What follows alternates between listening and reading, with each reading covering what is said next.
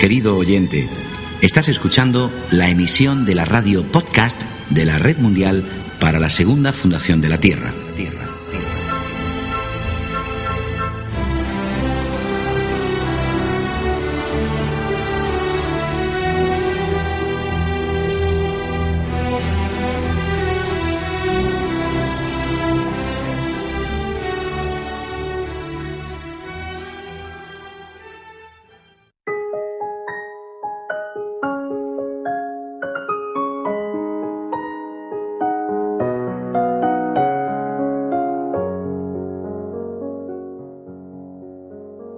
Bienvenidos a un nuevo programa de la radio de la Red Mundial para la Segunda Fundación de la Tierra. En el programa de hoy hablaremos de las creencias y en especial nos centraremos en cómo operan estas creencias a nivel psicológico, siendo una distracción en la búsqueda de lo verdadero. Además, descubriremos cómo las creencias crean enfrentamientos entre los seres humanos. Hablaremos de los distintos tipos de fe y sus utilidades evolutivas, así como de un elemento necesario, la duda. Amigos, este es un tema que nos toca a todos, porque no solo hay creencias religiosas, sino políticas, económicas. Es por ello que hemos decidido preparar este programa, que seguro os va a sorprender y nos va a aportar una visión distinta de la realidad que vivimos, siempre, como sabéis, con un enfoque de cambio y de conocimiento de nosotros mismos. Primero analizaremos de la mano de Krishnamurti qué son las creencias, si podemos vivir sin ellas. Sabremos por qué las aceptamos. ¿Es una buena opción para el ser humano liberarse de las creencias? ¿Por qué creemos? ¿Cuáles son las causas de estas ataduras? Hablaremos también de cómo el deseo nos hace sentirnos seguros y del proceso del deseo en su forma de creencia. Estando atados a creencias, ¿podemos conocernos? Posteriormente escucharemos la opinión de Mirra Alfasa y por último escucharemos la de Sri Aurobindo. Él introducirá la visión del yoga integral en este tema. Bienvenidos de nuevo y empecemos con el programa de hoy.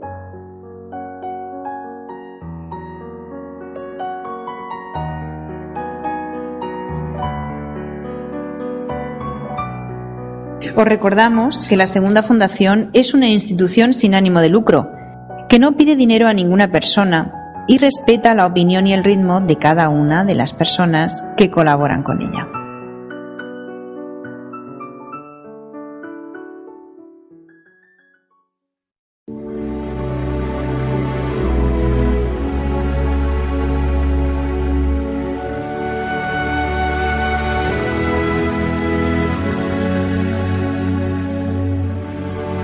Ahora vamos a abrir nuestra sección de sabiduría y conocimiento.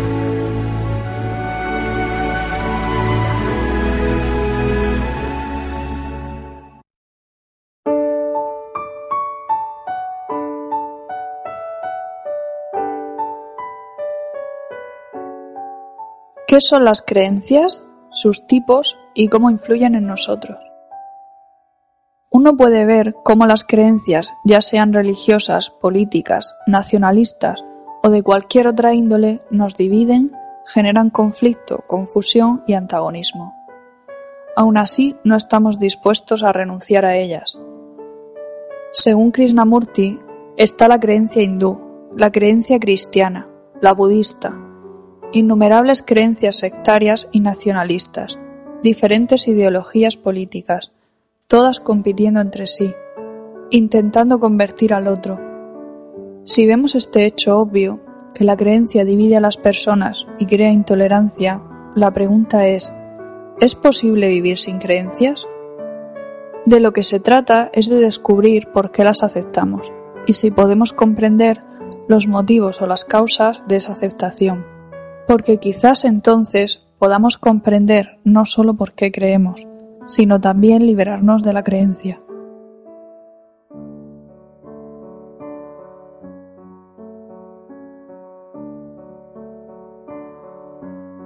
Hemos escuchado una pregunta a reflexionar.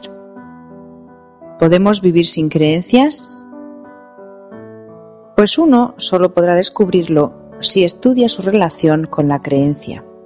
O sea, ¿es posible vivir en este mundo sin creencia alguna?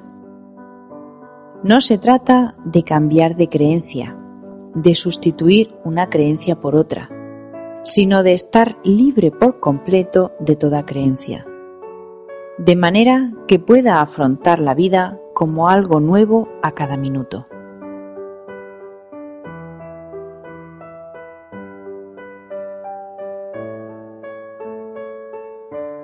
¿Por qué creemos? ¿Cuáles son las causas? El miedo es una de las causas del deseo de aceptar la creencia, es decir, si no creyésemos en nada, ¿qué sucedería? ¿No nos sentiríamos muy temerosos de lo que pudiera sucedernos? Si actuáramos sin ningún patrón de creencia, ya sea Dios, el comunismo, el socialismo, el imperialismo, un sistema religioso o cualquier dogma que nos condicione, nos sentiríamos totalmente perdidos. ¿Acaso la aceptación de la creencia no sirve para encubrir nuestro miedo? el miedo de no ser nada realmente, de estar vacíos. También creemos por razones económicas, personas que han sido educadas para depender de sus empleos y como consecuencia son católicos o hindúes, cualquier cosa mientras se les asegure un empleo. También hay personas que se aferran a una creencia por conveniencia. Puede que sea el caso de la mayoría de nosotros. Por conveniencia creemos en ciertas cosas Ahora, si descartamos estas razones económicas, podemos examinarlo con más detenimiento. Tomemos el caso de las personas que creen firmemente en algo, sea en lo económico, lo social o lo espiritual. El motivo escondido de tal creencia es el deseo psicológico de sentirse seguro y también el deseo de dar continuidad a esa seguridad, ¿verdad? No estamos discutiendo si hay o no continuidad, solo estamos hablando de ese constante impulso, de esa necesidad de creer.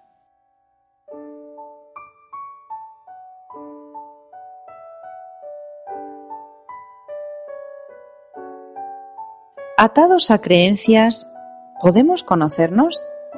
¿Profundizar y saber cómo somos en realidad? Es evidente que una creencia, sea política o religiosa, impide el conocimiento propio.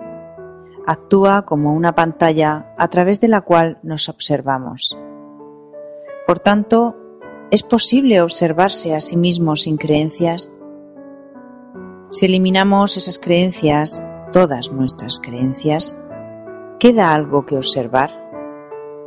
Si la mente no se identifica con ninguna creencia, entonces es capaz de observarse a sí misma, tal cual es. Y sin duda, ese es el inicio de la comprensión de uno mismo. Tenemos tantas creencias. De hecho, cuanto más intelectual es una persona, más culta, más espiritual, si puedo utilizar esa palabra, dice Krishnamurti, menor es su capacidad para comprender. Eso es debido a que la creencia ata, aísla, y podemos ver que es así en cualquier lugar del mundo, ya sea en el mundo económico, político y también en el mundo espiritual.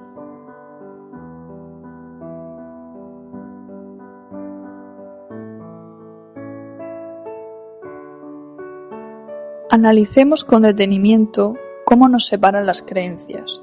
Escuchen.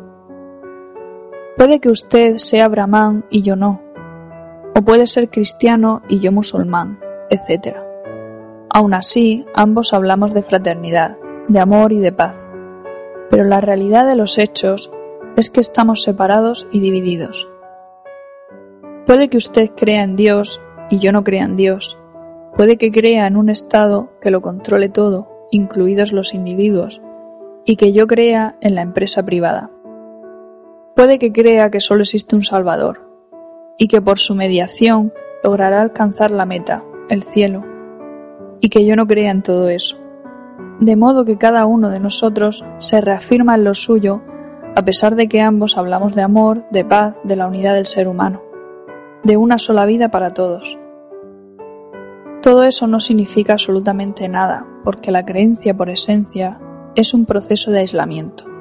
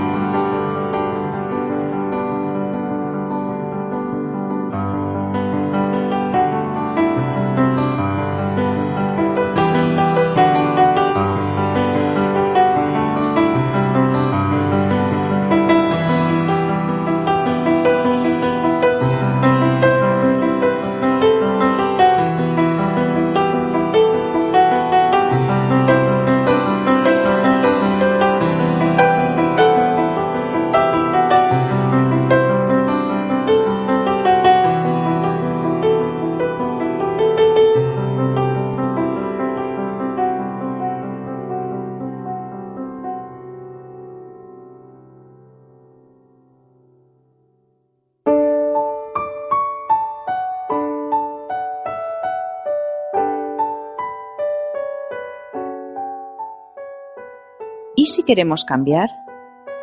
Veamos cómo interfiere el proceso del deseo de sentirse seguro con la creencia. Un hombre de paz, un hombre realmente interesado en comprender todo el proceso de la existencia humana, no puede estar atado a una creencia. Ve cómo el deseo actúa como medio para sentirse seguro. Si percibo si me doy cuenta de que este proceso del deseo adopta la forma de creencia como una expresión del anhelo de seguridad interna, entonces mi problema no es si debo creer esto o aquello, sino liberarme del deseo de seguridad. Por lo tanto, ¿puede la mente estar libre del deseo de seguridad, el deseo de sentirse seguro? Ese es el verdadero problema. Queremos estar seguros y por eso necesitamos el apoyo de nuestro patrimonio, nuestros bienes y nuestras familias. Queremos sentirnos seguros interna y espiritualmente. Por eso levantamos muros de creencias, los cuales son un indicio de este anhelo de seguridad. Estamos atados, limitados por la creencia, por el conocimiento. Y solo basta con mirar cómo rendimos culto a los que poseen gran conocimiento y erudición.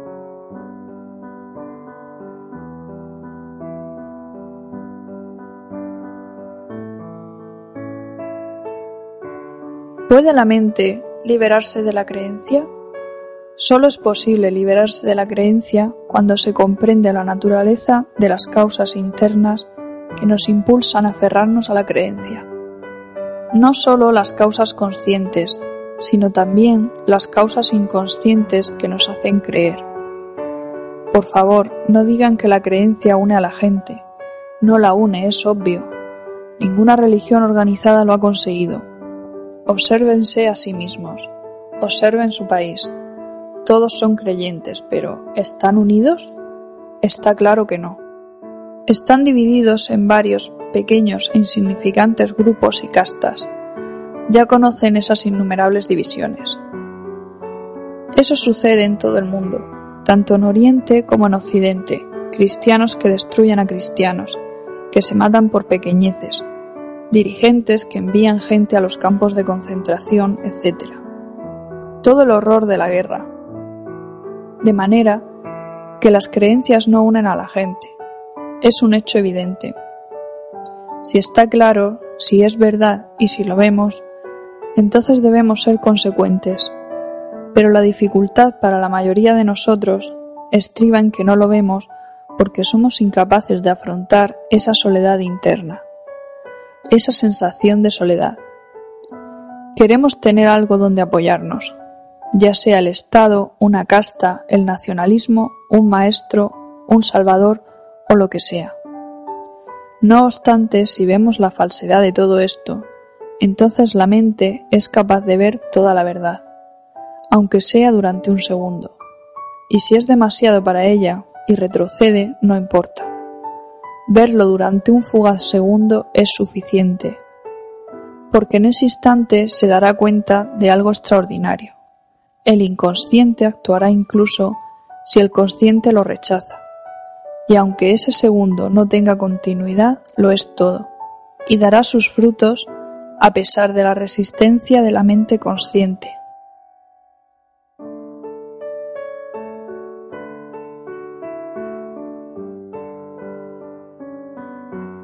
Hasta aquí la opinión de Krishnamurti.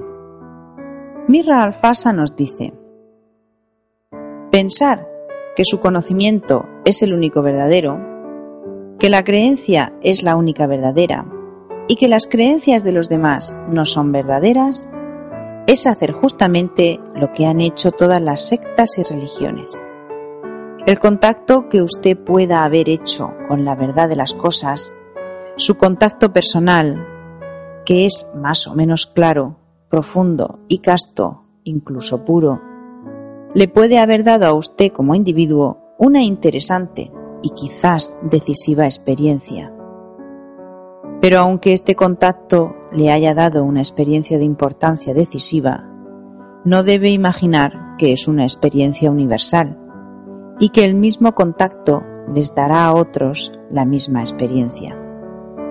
Y si comprende esto, que es algo puramente personal e individual, subjetivo y que no es para nada una ley absoluta y general, entonces ya no podrá despreciar más el conocimiento de los demás, ni tratar de imponer su propio punto de vista y su experiencia sobre ellos. Esta comprensión evita todas las discusiones mentales que son siempre totalmente inútiles.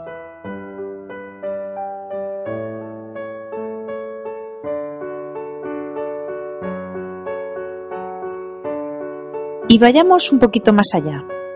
Lleguemos a Sri Aurobindo su opinión sobre las creencias, la fe y la verdad que hay más allá. Llevamos con nosotros, dice, una cantidad de creencias e ideas intelectuales que de ningún modo son correctas en su totalidad, ni perfectas. Y una legión de nuevas idas y sugestiones se nos cruzan después reclamando nuestra credulidad, resultándonos fatal que nos apegáramos siempre a estas, tal como se nos presentan, sin consideración respecto a su posible error, limitación o imperfección. Y en una etapa del yoga es menester rehusar aceptar como definitiva y final cualquier clase de idea u opinión intelectual en su forma intelectual y mantenerla en inquisitivo suspenso hasta que se la ubique adecuadamente y revista la luminosa forma de la verdad en una experiencia espiritual iluminada por el conocimiento más allá del mental, el supramental.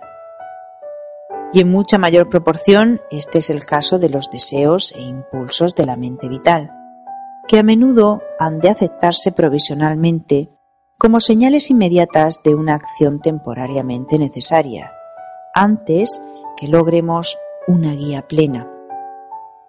Pero sin apegarnos, siempre con el completo asentimiento del alma, pues eventualmente todos estos deseos e impulsos han de ser rechazados o transformados. Quien marcha en pos del yoga no puede depositar una fe completa y permanente en nada de la naturaleza inferior que abarque desde la razón hasta la voluntad vital. La fe es necesaria en todos y cada uno de los pasos, pues se trata de un necesario asentimiento del alma, y sin este asentimiento no puede haber progreso. La fe no anda sola, tiene a su enemigo la duda.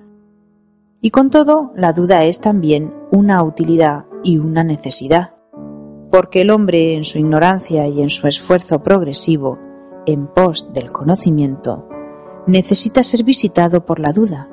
De otro modo, se obstinaría en una creyente ignorancia y un conocimiento limitado, siendo incapaz de escapar de sus errores. Esta utilidad y necesidad de la duda no desaparece por completo cuando entramos en el sendero del yoga.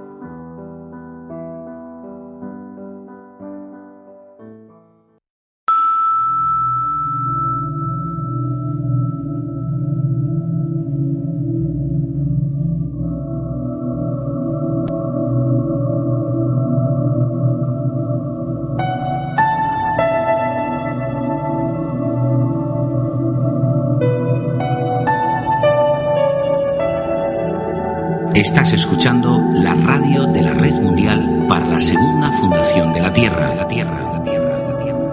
www.lasegundafundación.com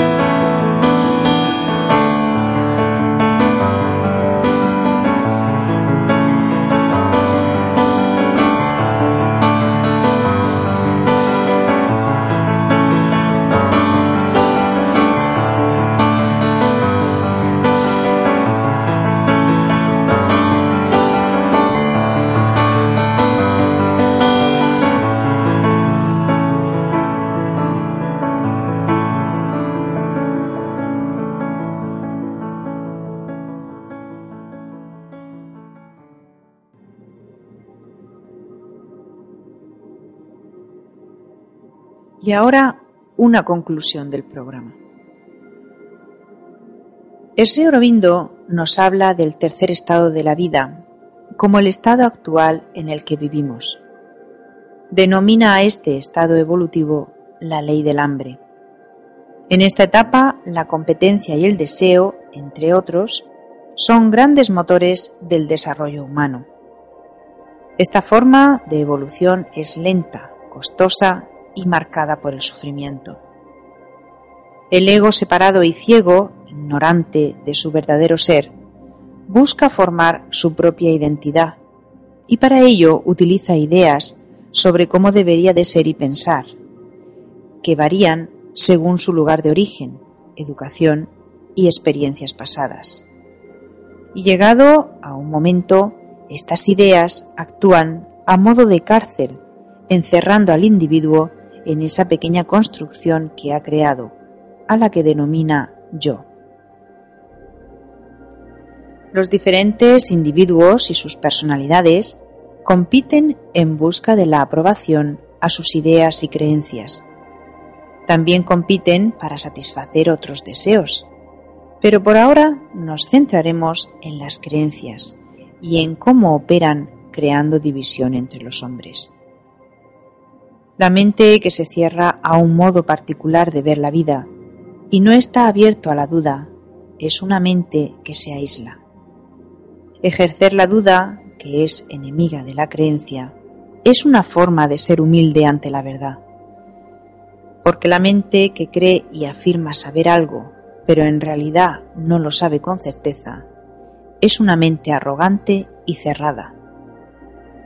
Sin embargo, la mente que cree y al mismo tiempo admite no saber, estando así abierta a descubrir lo nuevo, es una mente humilde y alerta, una mente que puede aprender y transformarse.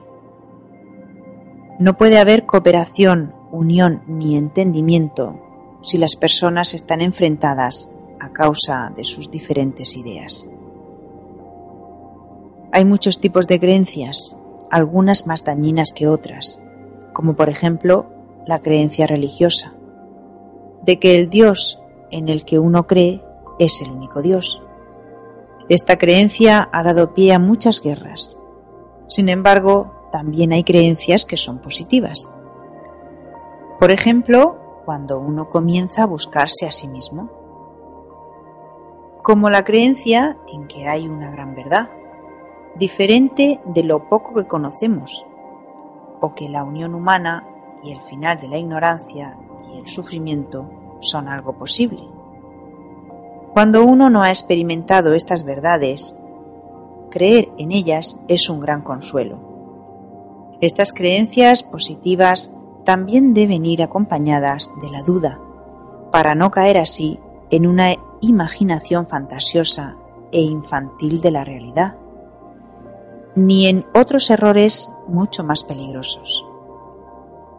Aún así, para llegar a un nuevo estado evolutivo, la creencia tan útil como el yo separado no son suficientes. No es suficiente creer en la verdad. Uno tiene que llegar a ser verdadero. No es suficiente creer en una unidad humana. Uno tiene que llegar a unirse con los demás.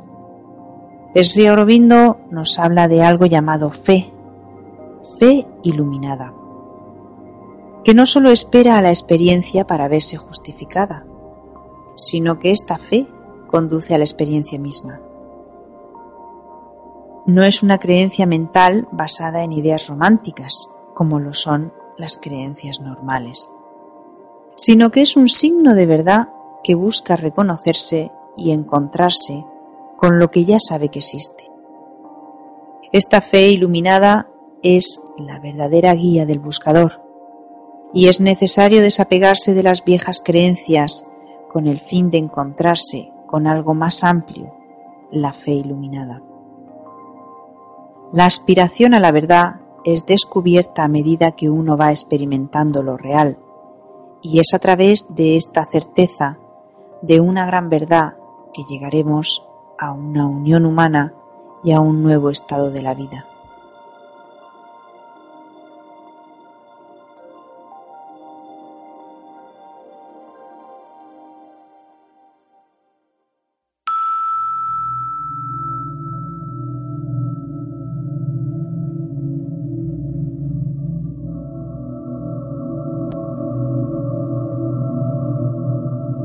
Escuchas la radio de la Red Mundial para la Segunda Fundación de la Tierra.